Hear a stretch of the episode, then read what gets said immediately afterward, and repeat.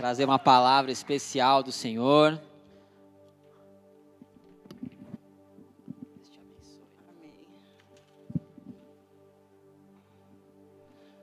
Boa noite, igreja.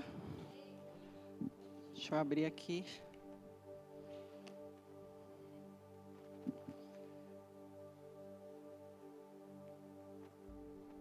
Quase que eu não consigo subir aqui essa noite. Mas agora já não mais por medo, por temor, mas porque o Senhor já veio confirmar no louvor, já veio confirmar na adoração, aqui na palavra, na ministração, algo que eu vou trazer essa noite. E isso já me trouxe uma paz para o meu coração, de que o Senhor está no controle de tudo nessa noite. Amém? Ei, me ajuda a arrumar isso daqui para mim? Por favor, só para eu colocar aqui. Deixa eu tomar uma água que minha boca até secou antes de eu mesmo de eu subir aqui.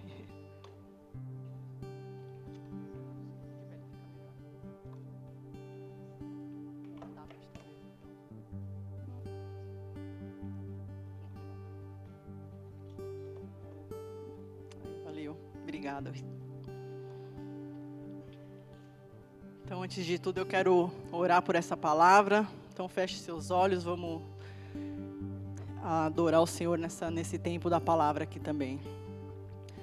Pai, em nome de Jesus, Pai, eu quero te agradecer por esse momento, Senhor, em nome de Jesus, por tudo que o Senhor já fez aqui no momento da adoração, Pai, no momento da ministração aqui, Senhor, do louvor, Senhor, em nome de Jesus, Pai, algo que confortou meu coração, Pai, porque o Senhor já trouxe algo que que o Senhor já colocou no meu coração há muito tempo, antes mesmo de, de ter essa palavra sobre José. Pai, o Senhor já falou sobre vozes, o Senhor já falou sobre brasas vivas aqui, Senhor. E eu creio, Pai, em nome de Jesus, que o Senhor vai se derramar muito mais nessa noite aqui, Pai, em nome de Jesus, Pai, que o Senhor vai ministrar aqui cada coração, Senhor, em nome de Jesus, Pai, cada coração que está em casa conectado nessa noite, Senhor, em nome de Jesus.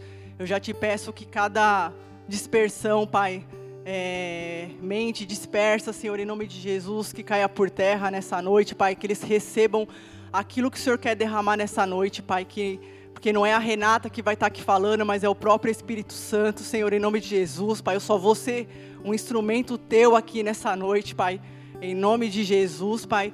Então eu me diminuo aqui para que o Senhor cresça nessa noite, Pai, em nome de Jesus, porque eu de mim mesma, Senhor, eu não tenho nada para oferecer aqui para os meus irmãos, Pai em nome de Jesus, Pai, mas eu sei que, que o Senhor vai derramar algo poderoso, como o Senhor já tem me ministrado há um tempo, Senhor, com essa palavra, Senhor.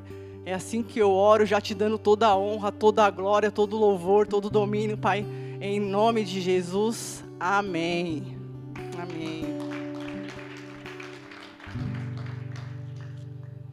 Então, nós estamos, estamos numa série sobre José, e eu quero começar lendo um versículo que a gente quase não leu nessa série, né?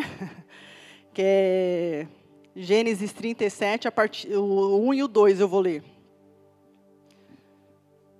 Não sei se o Felipe já colocou o nome da palavra aí também, mas é José, o falador, que eu tinha falado para ele. É o tema da, da palavra.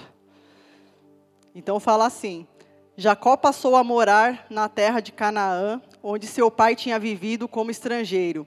Este é o relato de Jacó e sua família. Quando José tinha 17 anos, cuidava do rebanho de seu pai, trabalhava com seus meios irmãos, os filhos de Bila e Zilpa, mulheres de seu pai, e contava para o seu pai algumas coisas da, erradas que os seus irmãos faziam.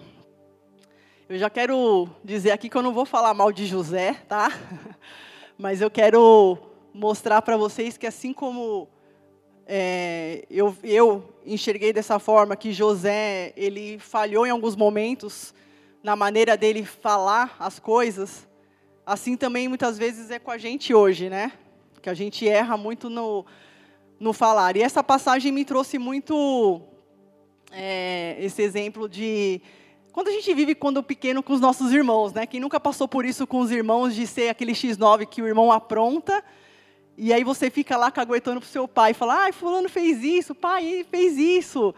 Né? Eu passei muito por isso, né? Eu sempre fui muito boazinha, né? Eu quase não passei por isso com os meus irmãos, de, de ser dedurada pelo meu, meu pai e acabar apanhando por conta disso.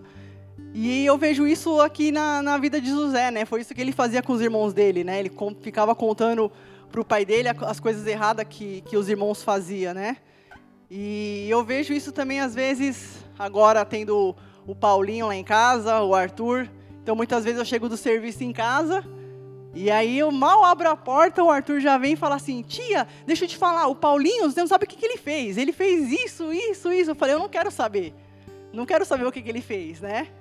E a gente, eu tenho tentado ensinar isso para eles e, e o Senhor me trouxe também à memória algo que a gente tem aplicado aqui nas atividades de sábado com as crianças na igreja, né? A gente tem aplicado algumas disciplinas com eles, né? Nas atividades aqui que tem algumas regras. Eles não podem xingar, eles não podem desobedecer nenhum dos tios, não podem falar palavrão e também não podem dedurar o irmão. Não podem dedurar o amiguinho, porque a gente aqui também está fazendo as coisas e eles chegam assim e falam: Ai, porque Fulano fez isso, porque Fulano fez aquilo, e a gente já falou que, que, que, que isso não pode. Se eles fizerem isso, eles vão receber uma, uma disciplina. Três disciplinas, eles tomam uma advertência e eles não vêm para atividade. Então é engraçado, porque às vezes a gente está aqui e daqui a pouco eles esquecem, eles vêm, tia fulano, a gente já olha para a cara deles, não, não, dá nada não. E aí eles saem fora e não, não falam. Porque a gente sabe que a gente tem que ensinar a partir dessa idade as crianças mesmo, né, nessas coisas, para que justamente lá na frente elas não, não virem um, um, um leve trás de situações ou realmente fiquem fazendo fofoca do, do, do, do dos seus irmãos, né? E, e aqui em Gênesis. Opa. E o engraçado que, de verdade, eu tentei por diversas vezes trazer outra palavra, mas o Senhor deixou isso muito forte no meu coração e, e, isso, e essa palavra me, me, me, cortou bastante, né? E aí eu queria ler aqui, continuar lendo aqui Gênesis 37, dos 5 ao 11. Que fala assim: Certa noite, José teve um sonho e, quando contou a seus irmãos, eles o odiaram ainda mais. Ouçam esse sonho, ouçam esse sonho que eu tive, disse ele. Estávamos no campo amarrando feixes de trigo. De repente, o meu feixe se levantou e ficou em pé, e os seus feixes se juntaram ao redor do meu e se, e se curvaram diante dele. Seus irmãos responderam: Você imagina que será nosso rei? Pensa mesmo que nos governará? e o odiaram ainda mais por causa de seus sonhos e da maneira como os contava. Pouco tempo depois, José teve outro sonho e mais uma vez contou a seus irmãos: Ouçam o sonho que tive, disse ele. O sol e a lua e onze estrelas se curvavam diante de mim. Dessa vez, contou o sonho não apenas aos seus irmãos, mas também ao seu pai, que respondeu dizendo: Que sonho é esse? Por acaso eu e sua mãe e seus irmãos vi, viremos a nos curvar até o chão diante de você? Os irmãos de José ficaram com inveja dele, mas seu pai perguntou qual seria o significado desses sonhos. E aí o Senhor me trouxe uma pergunta no meu coração, né? Para quem que a gente tem contado os nossos sonhos? Com que que a gente tem compartilhado? Aquilo que o Senhor tem colocado muitas vezes no nosso coração, é, eu não estou querendo dizer que a gente não tem que contar porque as pessoas vão colocar olho gordo ou algo do tipo, porque eu tenho muito certo comigo que aquilo que o Senhor tem para nós como propósito é nosso. A gente só vai perder se a gente ramelar, se a gente sair da, da linha. Fora isso, não tem olho gordo que vai pegar, entendeu? Não existe isso de olho gordo. Então, é, isso é a pergunta que, que começou a me incomodar. Para quem que a gente tem contado aqui? Porque aqui a gente vê que, que José, ele sabia que os irmãos dele tinham inveja deles. Eram irmãos, mas ele sabia que os irmãos dele tinham inveja dele, porque ele era o filho mimadinho, foi o filho que ganhou a túnica bonita, né? Então os irmãos já o invejavam. E muitas vezes isso, isso acontece com a gente no nosso dia a dia, né? De das pessoas nos invejarem, você de repente rala, rala, rala para trocar de carro e a pessoa fala: "Nossa, fulano trocou de carro", mas ela não vê o os perrengues que você fez, o, o trabalho que você fez, que você se esforçou, o seu joelho no chão também, clamando por Senhor por isso, né? Ela só vê ali na, na hora que você está e ela e as pessoas acabam invejando isso, né? Mas não vê o, as coisas que você tem feito, né? E aí eu friso aqui, continuo frisando para vocês que eu não estou falando que vocês não têm que contar as coisas para as pessoas, mas vocês têm que saber para quem que vocês falam isso, né? A gente tem conversado bastante esses dias e, a gente tem, tem falado, né, Bru, sobre o, os cinco amigos que te influenciam, as pessoas que estão próximas de, de você que te influenciam. E a gente tem que ter esses cinco amigos que principalmente que te influenciam a estar perto do Senhor. Porque aí você, você vai ter cinco pessoas para quem você pode contar os seus sonhos, aquilo que o Senhor tem colocado no seu coração, porque a pessoa vai se alegrar com você, ela não vai te invejar, né? E e aí eu eu peraí que eu me perdi um pouco aqui.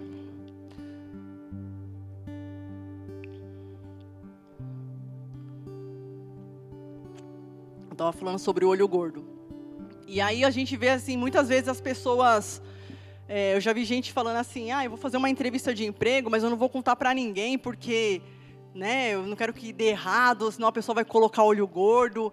E eu, muito pelo contrário, uns tempos atrás eu fui fazer uma entrevista e eu compartilhei sim com, com algumas pessoas minhas de confiança. Eu falei, ora por mim, que eu vou estar fazendo uma entrevista a tal hora. E assim, o Senhor colocou algo no meu coração para esse novo ciclo e, e aí eu tenho buscado por isso. Então, ora por mim, por favor. Então a gente tem que entender isso, que a gente tem que, que ter sim essas pessoas de confiança, né? Mas aí sobre o que eu estava falando, sobre a tagarelice de, de José, nós vemos que na palavra tudo isso tinha um propósito na vida dele, né? Tinha um propósito de ele ser vendido, dele virar governador do Egito e de ele passar os sete anos lá e salvar a família dele da fome, né? Mas e nós? O que, o que a gente tem falado tem tido propósito nas nossas vidas? Ou a gente tem falado de propósito dos outros, assim, levado essa, essa fofoca que ele fez aqui dos irmãos dele com o propósito de prejudicar outra pessoa, né? A gente precisa pensar muito bem no que, que tem saído da, da, da nossa boca nesse tempo. Eu vou ler aqui Tiago 3, do 10 ao 17.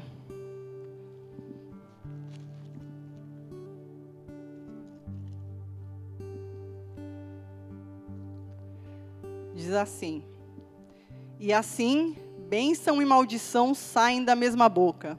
Meus irmãos, isso não está certo. Acaso de uma mesma fonte pode jorrar água doce e água amarga? Pode a figueira produzir azeitonas e a videira produzir figos? Da mesma forma, não se pode tirar água doce de uma fonte salgada. Se vocês são sábios e inteligentes, demonstrem isso vivendo honradamente, realizando boas obras com a humildade que vem da sabedoria. Mas se em seu coração há inveja, há amarga, amarga e ambição egoísta, não encubram a verdade com vanglórias e mentiras. Eu vejo aqui tipo um exemplo que eu vou dar de assim, é, você tem uma amiga que de repente você, ela perdeu um emprego, você fala assim para ela assim: "Não, glória a Deus, nós vamos orar pela sua vida, vai aparecer uma porta de emprego, fique em paz". Mas dentro de você você está assim, ó, bem feito que ela perdeu o emprego, porque ela sai direto de rolê, nem me chama, né? Fica aí postando as coisas aí. Então a gente tem que tomar cuidado com isso, porque muitas vezes a gente faz isso, entendeu? De, de tipo falar para a pessoa que vai orar pela pessoa, mas no fundo a gente está querendo que realmente ela não se dê bem, né? Aí continuando aqui, porque essas coisas não, não são espécie de sabedoria que vem do alto, antes são terrenas, mundanas e demoníacas.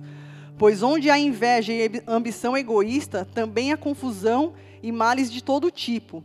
Mas a sabedoria que vem do alto é antes de tudo, também é, é antes de tudo pura, também é pacífica, sempre amável e disposta a ceder a outros é cheia de misericórdia e é fruto de boas obras. Não mostra favoritismo e é sempre sincera. E lendo essa passagem aqui, eu lembrei do, do culto do pastor que falava sobre o espírito de anticristo, né? Do, do, das atitudes que a gente está tendo, se é uma, uma atitude de, do, do, de Cristo ou se é a atitude do, do anticristo, né? Porque aqui fala assim, ó, porque essas coisas não são a espécie de sabedoria que vem do alto, antes são terrenas, mundanas e demoníacas. Olha que pesado isso, né? A gente teve o culto do espírito do anticristo que o pastor pra, passou aqui pra gente, pregou aqui pra gente, que foi algo pra gente realmente tomar cuidado, né? Para a gente se policiar quanto àquilo que a gente tem feito, né? As atitudes que a gente tem feito têm sido atitudes de Cristo ou do anticristo, né? Então a gente precisa analisar muito bem o que tem saído da nossa boca, porque não pode. Aqui na palavra ela é clara, ela fala, não pode, uma, a boca não pode jogar água doce e água amarga. E olha o que fala antes, no começo desse, dessa passagem de Tiago 3.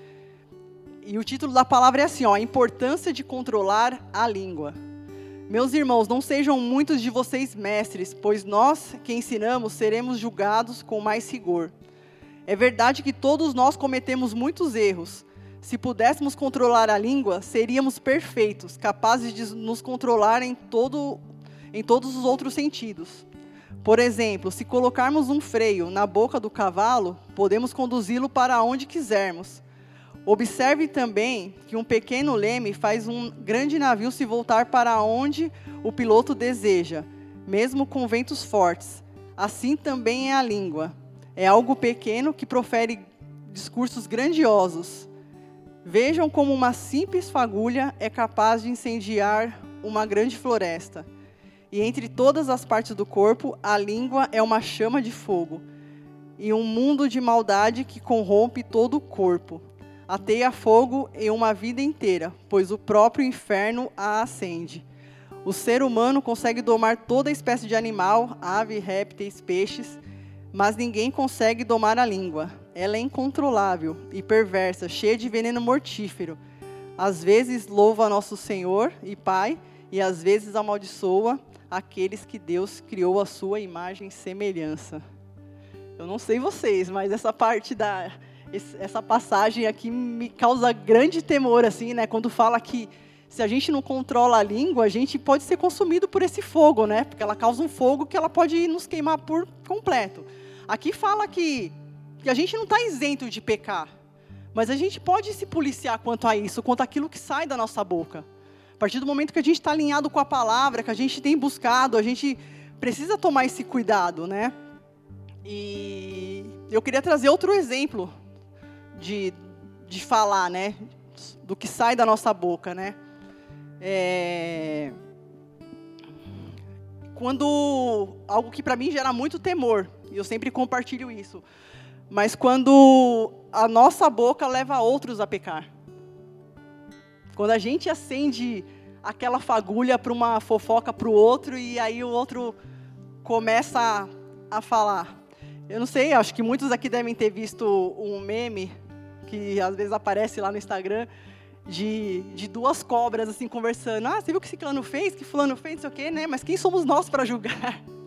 É tipo a gente, assim, às vezes, né? Mete a boca e depois fica ali e fala assim: quem somos nós para julgar? Misericórdia da nossa vida, Deus. Porque muitas vezes a gente acaba falhando nisso mesmo, né? Eu quero ler Lucas 17, 1 e 2.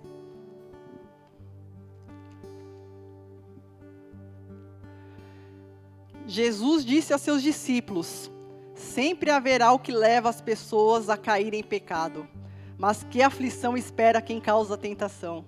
Seria melhor ser lançado no mar como uma pedra de moinho amarrada ao pescoço que fazer um desses pequeninos pecar. Olha que, que tenso. Que pesado isso. Que seria pior você amarrar uma pedra de moinho no seu pescoço do que você levar uma outra pessoa a pecar. E aqui eu falo não só no, no que a gente fala com a nossa boca, mas às vezes a, a nossa atitude pode levar outras pessoas a pecar. E é algo também que, que eu compartilho bastante. Sempre compartilhei isso na célula, sempre compartilhei isso com as pessoas próximas a mim, que às vezes as nossas atitudes é, a gente tem que tomar muito cuidado porque elas podem levar outras pessoas a pecar. A gente compartilhou isso na célula ontem, a gente falou sobre isso novamente. E eu, eu tenho muito forte assim comigo de, de não ir para barzinhos, mesmo que seja um aniversário de um grande amigo meu de infância ou coisa do tipo, porque de repente se eu tô lá e algum irmão aqui que é novo convertido me vê por ali, o que, que ele vai pensar?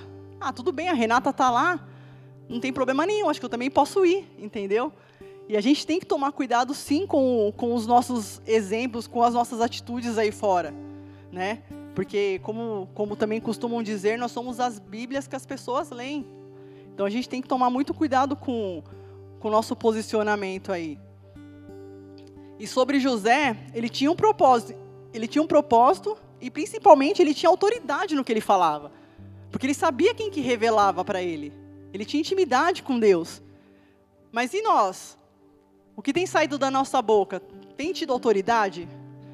Tem edificado a vida de alguém? Hã? Porque nós temos. Ele, ele tinha essa autoridade e, e a gente às vezes acha que a gente tem tido essa autoridade, mas como fala também na palavra, às vezes nosso interior está tudo sujo. Né? Como a gente costuma dizer aqui, a gente às vezes está por aqui, a gente fica, se acontece alguma situação assim, porque a gente sabe como está o nosso interior às vezes, cheio de mágoa, cheio de, cheio de rancor, falta de perdão. E aí acontece uma situação aqui que você de repente, sei lá, precisa orar por alguém, você não tem coragem, que você fica com medo e fala assim, vou ser envergonhado, né? E eu quero ler Lucas 1, 37 e 39. 1 não, desculpa, 11, 37 e 39. Até o 39. Quando Jesus terminou de falar, um dos fariseus o convidou para comer em sua casa. Ele foi e tomou o lugar à mesa. Seu anfitrião ficou surpreso por ele não realizar primeiro a cerimônia de lavar as mãos, como era costume entre os judeus. Então o Senhor lhe disse: Vocês, fariseus, tenham cuidado de limpar o exterior do, co do copo e do prato, mas estão sujos por dentro, cheios de ganância e perversidade.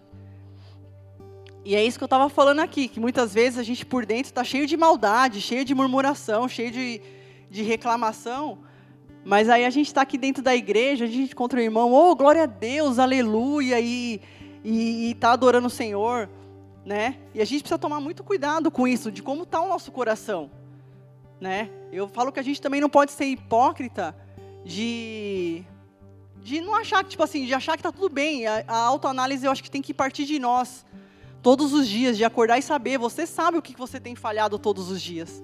Não é o outro que vai te mostrar isso, é você, é o Espírito Santo que vai te mostrar. A partir do momento que você tiver essa busca, essa intimidade com o Espírito Santo, ele vai te revelar tudo isso. Ele vai te revelar aquilo que precisa ser tratado no seu interior. Eu queria ler Salmos 1, 1 também. Hoje eu vou ler bastante Bíblia, hein, gente? Quem não fez sua leitura hoje, aproveita, hein? Feliz aquele que não segue o conselho dos perversos, não se detém no caminho dos pecadores, nem se junta à roda dos zombadores Será que a gente tem conseguido fugir disso, desse tipo de roda? Porque muitas vezes isso acontece sutilmente dentro do nosso próprio emprego. Você vai no refeitório, vai tomar um café, e aí o pessoal está falando, e aí o pessoal está com uma brincadeirinha, e aí você senta lá, e aí você dá risada.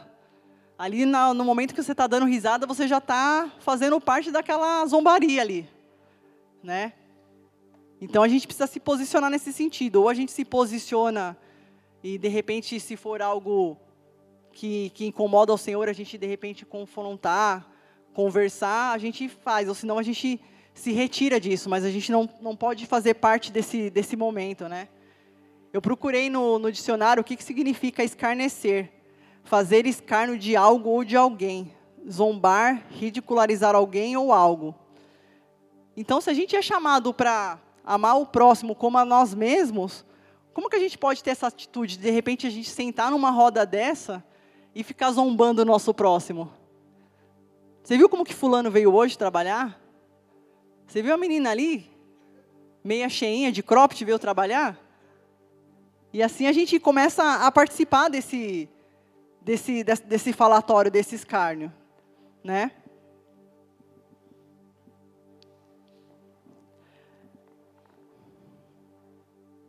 E eu queria dizer aqui que a gente possa de verdade. Hoje a palavra vai ser bem rápida.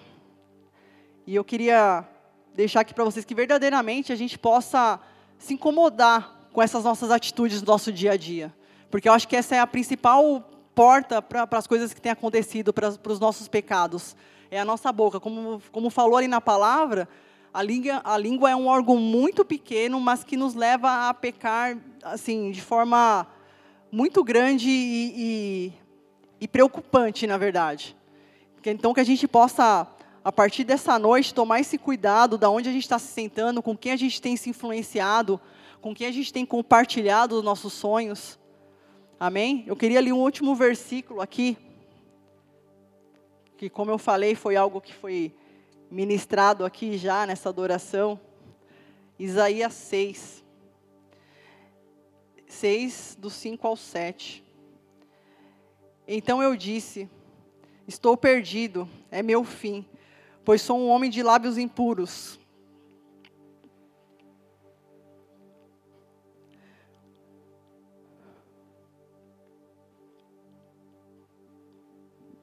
E vivo no meio de pessoas de lábios impuros.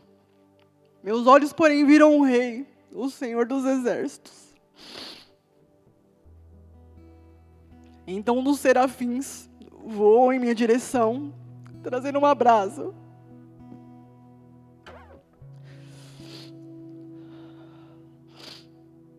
Trazendo uma brasa ardente que ele havia tirado do altar, como uma tenaz. Tocou os meus lábios com a brasa e disse: Veja, esta brasa tocou os teus lábios. Sua culpa foi removida e os seus pecados foram perdoados. Feche seus olhos, igreja. Amém, Senhor, em nome de Jesus, Pai. Como declarado aqui nessa palavra, como já foi ministrado na adoração, Senhor, em nome de Jesus. Que o Senhor nos toque nessa noite, Pai, com essas brasas vivas do altar, Senhor.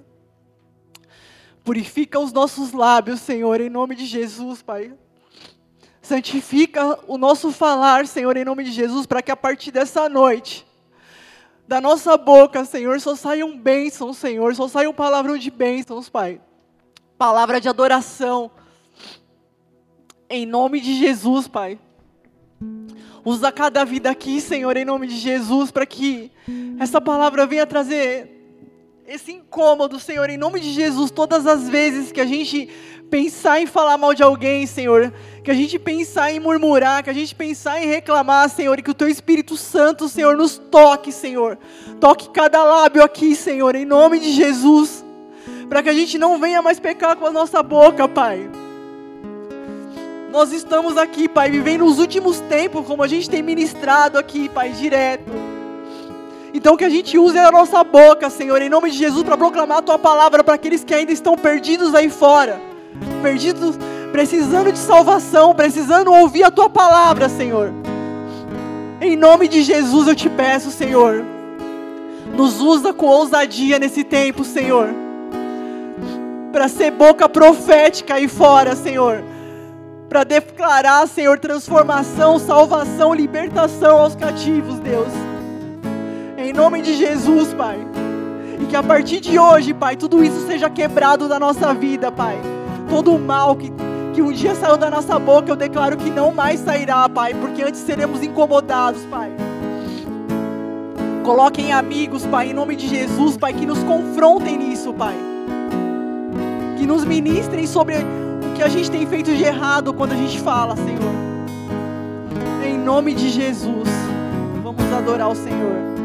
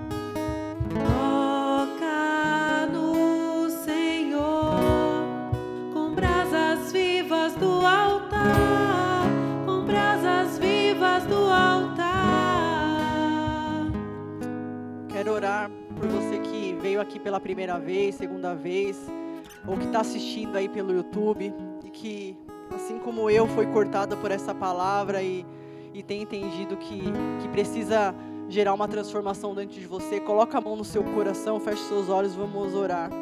Quero orar com você. Repete comigo. Senhor Jesus, Senhor Jesus, eu entendi eu entendi que eu preciso mudar que eu preciso mudar as minhas atitudes, as minhas atitudes, o meu falar, o meu falar. E isso só é possível contigo. Isso só é possível contigo. Então escreve o meu nome Então escreve o meu nome no livro da no vida, livro da vida, para que a partir dessa confissão para que a partir dessa confissão eu tenha uma vida transformada em ti. eu tenha uma vida transformada em Ti. Em nome de Em Jesus. nome de Jesus. Amém. Senhor, em nome de Jesus, Pai, eu te apresento cada vida, Senhor, que orou agora, Senhor, entregando a vida a Ti, Senhor, que eu te peço, guarda eles nesse tempo, Senhor, em nome de Jesus, Pai. Guarda-os debaixo da Tua mão poderosa, Senhor, e os, conduza, Pai, para uma vida nova em Ti, a partir desse momento, em nome de Jesus. Amém. Aplauda, Senhor. Para você que fez essa oração nessa noite, vou te pedir para procurar a Jenny no final do culto. Ela vai estar com esse tablet lá atrás, ela vai querer anotar seu nome para te apresentar uma célula, te apresentar amigos, cinco amigos que vão te trazer para próximo de Deus. Então você procura lá atrás, tá bom? E para você que está assistindo aí pelo YouTube, acho que está aparecendo no, o telefone também dos boas-vindas aí. Manda uma mensagem na hora que acabar aqui, amém? Que, as, pessoas- que elas vão te responder. Vamos ficar de pé, gente? Vamos orar o Pai Nosso para a gente encerrar. Pai nosso que estás nos céus, santificado seja o teu nome. Venha a nós o teu reino. Seja feita a tua vontade, assim na terra como no céu. O pão nosso de cada dia nos dai hoje. Perdoa as nossas dívidas, assim como nós perdoamos aos nossos devedores. E não nos deixes cair em tentação, mas livra-nos do mal, pois teu é o reino, o poder e a glória para sempre. Amém. Senhor, que vocês vão em paz para um final de semana aí abençoado, em nome de Jesus.